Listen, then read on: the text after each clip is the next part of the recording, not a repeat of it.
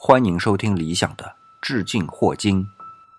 那理想呢，就用这样一种节目的形式啊，向霍金老爷子致敬。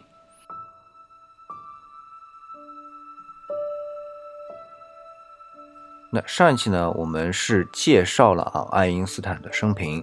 然后呢，在末尾的时候就讲到了迈克尔逊莫雷实验。那么通过这个实验，原来啊，迈克尔逊和莫雷呢就打算来证明以太的存在。啊，以太这个概念，上次也说了，是从亚里士多德开始就已经有的，但是到了经典物理的时候呢，来解释光的波动的传递的时候，找不到一种介质嘛，那么就假设有以太的存在，又重新把这个名词给引用回来啊，这样的一个过程。那么说实在的啊，在上一期，大家听下来会觉得好像迈克尔逊莫雷实验，啊，刚刚开始要讲就结束了，对吧？呃，实际上是理想把它给剪掉了，为什么呢？是觉得 照着书上说吧，好像讲起来时间嘛又拉的老长的，因为后来其实我看了一下，还有啊二十多分钟的时间啊才能把这个实验讲完，然而呢就又讲不太清楚，所以哎这一个星期啊，其实理想是一直在想怎么把这个实验给讲清楚。这样啊，虽然内容还是书上的内容，但是我们换一个叙述过程，好吧？因为，嗯，不管我看在我们很多的平台上面的科普节目啊，讲到迈克尔逊莫雷实验，要么就是一笔带过，要么就是大概讲一下它的干涉仪怎么样子，然后好像就这个结果就出来了，或者甚至于讲深一点的话，如果带个公式啊什么的，就讲到洛伦兹变换，到当然前面还有伽利略变换啊等等，那。其实啊，这个实验到底是怎么样设计的？我觉得最精妙的地方是这个实验的设计啊。所以理想今天呢，就打算先把这个迈克尔逊莫林实验的这个设计先讲一下，然后呢，我们再来结合我们刚才说的那个干涉仪，是不是能够测得出光的这个运动速度的变化？然后我们再来看得出的那个结论啊，就是以太的不存在。那么我们就从设计开始说起啊。首先，这个设计微妙的地方在哪儿呢？在用到了我们地球和太阳啊相互之间的关系。我们现在都知道啊，地球是围绕着太阳转的，而同时呢，地球自己还自转。其实我们再说的复杂一点，就是太阳带着整个太阳系啊，都围绕着银河系在旋转的。那银河系呢，也是在运动的。我为什么说这些东西啊？是因为我们按照以前经典物理的。这个机械波的概念来说啊，因为光是有它的波动性嘛，光作为波要传播的话，它必须是在一个介质上传播。那么以前我们说，哎，算出来光的呃速度是每秒三十万公里，那么这样的一个速度，它是在哪儿传播的？对，真空里，我们小时候的书里都这么说。呃，真空是什么？vacuum 是真的空嘛，什么都没有嘛。既然什么都没有，它怎么能传播波呢？按照以前我们。传统的或者经典的物理里面说法，对吧？所以就想到了，呃，上次我说的那个以太嘛，就把亚里士多德提出那个以太啊，再拿出来说事儿。呃，上一期也讲过了啊，其实人家以太的意思是意识形态以上的那个部分的一种抽象的东西啊，认为是以太。当然了，我们现在不去管它，因为在牛顿的经典力学里边。所有的坐标系，我们要记得阿基米德坐标系啊。所有的坐标系它是可以转换的，这个转换都是相对于自己观察者的位置和在比如说运动的位置上做观察、做测试啊得出的这些结果，哎，相互之间能转换的。那么不管怎么转换，大家都觉得必须要有一个绝对静止的坐标系作为参考。那么那个绝对静止。以我们现在理解，整个宇宙当中绝对静止的参考系是什么呢？哎，就是那个以太。好，既然是这么说，那么我们回过头来说，迈克尔逊莫雷实验把地球和太阳作为实验构思的一部分，就是说，因为地球和太阳它都是在一个所谓的以太这个参考系当中运动的，那么地球上受到的光呢，又是从太阳这边传播过来的。以波的形式传播过来的啊，我们要想到，那么就有一个问题：假设这个以太相对于太阳是静止的啊，其实不是啊。我们前面说了，这就是为什么我前面说的太阳还是要围绕着银河系来运转的，银河系本身也是运动的，等等。那么假设吧，它就是个太阳相对是静止的这个绝对的参考系。那么地球围绕着太阳转的时候，地球和以太就形成了相对运动了。好，那么在地球上去感受以太，比如说我们想象在地球上空气是静止的，我们人骑着车，比如说。在空气中穿梭，是不是感觉到有一种风的感觉？哎，那实际上空气没有运动，是人相对于空气来运动，但是对于人来说，他就感受到了一个风。那么，由于以太是静止的，它就类似那个风是静止的，而地球在穿梭，所以地球围绕着太阳转的时候，就形成了一个什么？我们称为以太风的一种感受吧。好。那么这个时候，太阳的光沿着以太以波的形式传播到我们地球的时候，它会是什么现象？假设啊，假如在地球上，我们以空气作为介质传播的这个声音，它的速度，我们现在知道，它大概是以每秒三百四十米这样的一个速度传播啊。这是以空气作为介质，空气的振动来传播的。那如果这个空气本身，它就是在以风的形式在运动的。对吧？如果它是一百米每秒，那么如果我这个声音是顺着风的这个方向发出的，那么这个时候我们的声音的速度就是变成四百四十米每秒的速度，因为它是相加的。那如果我是逆着风去发出这个声音的时候，这个声音的传播速度是什么？要减去的，是不是就变成二百四十米每秒这样的个速度？好。我们同样的情况，用地球接受太阳光这样的一个概念，又是有以太风的存在这样一个概念上去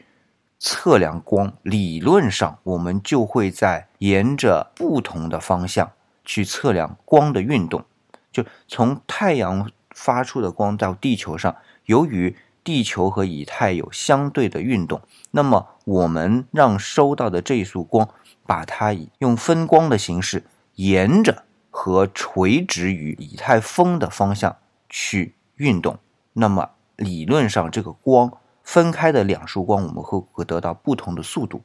那么怎么去验证它是不是得到了不同的速度呢？呃，我们不是有个干涉概念吧？就是波是有干涉效应的，对吧？如果说这两束光走了相同的距离之后，我们把它合并起来。如果波峰对波峰，波谷对波谷，那么就没有干涉条纹了，对不对？那如果说由于速度的不同，就分光之后两条光走的速度不同，重新合并在一起的时候，波峰和波峰它就对不上了。那当我们在合并的这个点去进行观测的时候，它会形成一个干涉条纹。那么这个时候我们就说，哎，这中间有一束光的速度和另一束光的速度是不同的光速，因为在以太中顺着它的方向，或者逆着它的方向，或者垂直于它的方向来运动的，所以得到了不同的速度。那么以太就存在了。好，这样的概念，我们实际上啊，分光的这个仪器呢，就叫做干涉仪。那干涉仪呢，就是把太阳射过来的光呢捕捉到之后，通过一个半透半反镜，就一半的光透过去，一半的光反射回去，就形成两个光路了，是同一束光被分开了，对不对？好，这个时候这两条路径上的光。就如果我们设计一个角度，让它形成九十度，然后再把其中的一束光再折射变成了比如说一百八十度，这个时候它是不是就一个方向是沿着地球运动的方向的切线方向去运动啊？因为我们说假设它是圆嘛，那另外一个呢，就让它以逆着太阳的切线方向去运动的。那这时候两束光再通过反射镜把它汇集在一起的时候，不就能得到了刚才说的那个观测点的效果？这就是我们说的迈克尔逊莫雷实验，啊，那实际上在1887年的时候，迈克尔和莫雷做实验的时候，是发现不管在什么角度、什么方向、什么时间做出来，它都会是一样的，就没有形成干涉条纹。因为我们地球在一年的时间内是围着太阳去绕一圈嘛，所以不管在什么时间做，都发现没有干涉条纹。那么那个时候呢？答案是出来了，有很多人呢就说：“哎呀，你这个干涉仪不精确，因为光的速度太快，相对于光的速度，地球速度慢得多，所以根本不可能产生肉眼可见的干涉条纹啊。”这些，但实际上随着时间的不断的推进啊，到了今天，我们的干涉仪已经非常非常的精细了。你想想看，我们最近一次都已经测到引力波了，这也是干涉仪啊，只不过这是激光干涉。原因就是因为我们已经确定说，激光在沿着以太，假设有就沿着以太和不沿着以太，它达到的效果都是一样的，都不会有呃因为以太沿着以太或不沿着以太的方向传播而造成的光的不同嘛。所以我们就会用干涉仪去测量引力波，但是同样我们也知道，就即便这么精细的干涉仪都没有测出这两束光当汇聚之后会形成一个干涉条纹，所以我们现在很确定了，就是的确没有以太。那么怎么去得出这个结论的是，我们还有人就有提出一个概念，叫是什么叫拖拽。原理什么叫拖拽原理呢？就是你地球在运动的时候，你是和以太形成了一种相对的效果，形成了风，但是你会拖拽着以太运动，所以我们在地球上测试的时候，这个以太又变成相对于地球是静止的，所以你测的光速它就是形成不了干涉条纹。哎，这个好像也可以啊，但是怎么去拖拽这个拖拽模型？如果以太是流体的。呃我之所以说流体，就是因为你想想，我们在地球上，如果我们在空气中运动，空气是静止，我们在运动时候形成风，然后的确会拖拽一部分的空气的分子进行运动，它有一个流体力学的计算，对不对？那么以太的流体，它的分布是怎么样子，才能从而得到一个模型，使得它真正的相对于地球是静止的？这怎么去做？做不了嘛？或者说非常非常复杂嘛？我们要去做也是有可能，但是非常复杂。哪怕用洛伦兹变换，你也很难去把它自洽的完成嘛。所以，我们叫做奥卡姆剃刀的原则，有这么个东西，还搞得那么复杂，我宁愿就不要了嘛。这个情况和以前就是认为有地心说的时候，托勒密的地心说原理啊，搞得非常复杂。到后来根本就为了能够以地球为中心去预测天上那些我们看到这些天体的运动轨迹。啊，搞出一个极其复杂的模型，还不如直接用太阳就是中心这样的一个概念来测量这些天体得到的一个模型，简单有效。所以我们就再没有从宇宙中直接观察我们地球也好，我们的其他行星也好，的确就是围绕着太阳为中心运转的。之前啊，我们就宁愿相信是地心说了，原因就是在于奥卡姆剃刀嘛，有简单的就选简单的，不要搞那么复杂啊。事实上证明这个。道理每次都正确啊，所以这次我们以太不存在这个概念也正确。那么这就是迈克尔逊莫雷实验的思路和得出的结论。那么这里边呢，我要补充一个点啊，就是迈克尔逊莫雷实验当中用到的那个干涉仪叫迈克尔逊干涉仪嘛，它中间有一点点复杂的情况，就是那个半透半反镜，它是有厚度的。那当光进入到半透半反镜内的时候，它是发生了一个偏折的，那所以呢，被它折射的一套光出来的时候，它是通过了一次偏折，对不对？但是如果当那一束被它反射出去光的时候，它是经过了两次偏折，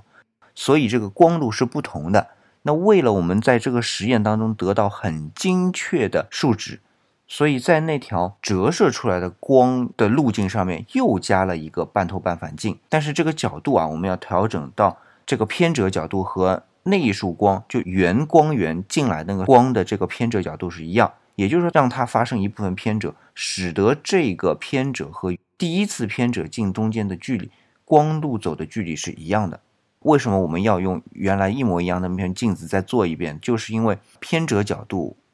往往是个无理数，没有办法很精确的，只是加出一个位置来，所以我只能用一个镜子，然后通过这个角度自动产生一个无理数的距离，对不对？这个又讲到了呃数论了啊，就是连续统的问题，我们就不去说它了。那么，从而就得到了一个从路径上一模一样的两束光，那实际上是一束光被反射回去，另外一束光又被分光了一次。对不对？那么分光了一次之后，那么另外一束光它等于是原来那束光的四分之一，也就是四分之一束光和原来的二分之一束光进行干涉。那么这个条纹也有问题，怎么办？其实我们有很多办法，因为理想有很大部分工作是做视觉算法的嘛，所以在自动化的现场，有些高精度的视觉化的现场要搭一些光路，那么也会用到干涉仪。那么这个干涉仪呢，这个时候就是分出的两道光，就是第二条被折射的那一条光路，它又被一次反射之后呢，我们还能再通过一些设计，让它这两束光又合并成一束光啊，然后再把这一束光和前面通过反射出去那一束光再进行合并光路，汇集到一个观测点。那么对于这个观测点看它的这个干涉条纹的情况，那么这个呢，呃，就是要补充的一个细节。那么现在啊，我看了一下，其实时间也蛮长了，进度条已经到十六分多钟了，就来不及讲狭义相对论了。那么既然没有时间去讲狭义相对论，但是呢，我还是想下一次啊，我们就很完整的去解释狭义相对论和广义相对论。所以在下一次，为了要我们很完整的讲相对论的概念，我先要讲另外一个补充的点。其实也是爱因斯坦很重要的一篇论文，就是我讲到的1905年的那一篇动体的电动力学的这一篇论文啊，提到的一个点什么呢？就是麦克斯韦的那个电磁学的方程组。那么从这个方程组当中呢，解得的那个电磁波的速度啊，是 c，c 就是三十万公里每秒的这样的一个速度。其实当时啊，人们就在想，解出来这个速度三十万公里每秒这个速度。究竟是相对于谁的？所以当时人们呢，为了去凑这个我们概念当中的经典物理，就把麦克斯韦解出的这个电磁波，其实也跟光一样了，因为可见光就是电磁波的某一个波段嘛，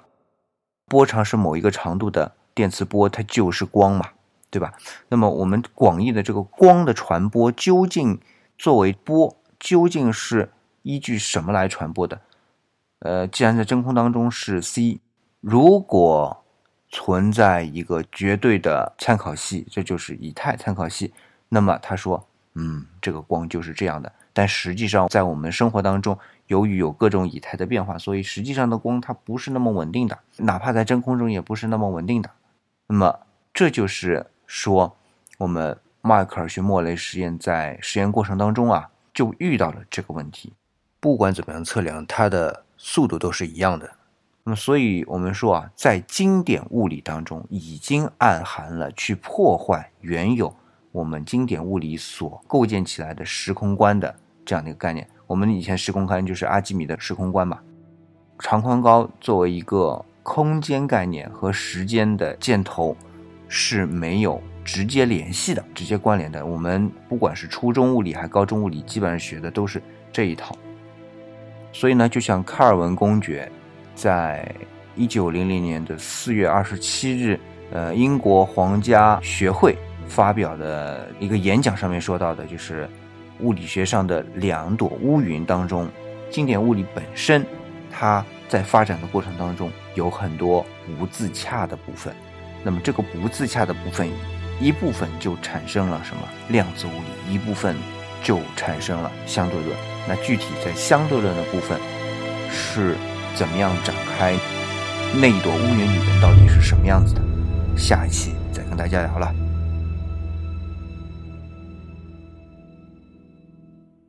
最后呢，我觉得还是要跟大家打个招呼，道个歉，因为原来的节目都是在周末或者最迟就周一更新嘛。而这一期理想全部录制完、剪辑完，已经到了周二的晚上了。然后周一的晚上，而且也是开了个夜车。嗯，主要还是因为工作的关系，呃，实在是时间太少了，呃，所以在这儿呢就跟大家打个招呼。当然了，如果想要催更啊，或者说跟理想讨论呐，就欢迎加理想的微信公众号啊。理想的微信公众号是理想主义，李是木子李。当然了，除了我们今天的科普的内容之外，平时像文史哲部分的内容也可以跟理想多交流。反正哎，都是兴趣爱好嘛，呃，理想因为也有一些文史哲方面的节目专辑，大家可以在各个平台搜索吧，找理想主义，一般都能找得到。那今天呢，就真的只能到这儿了，时间已经拖得很长了，也感谢大家的陪伴。那我们下期再见了。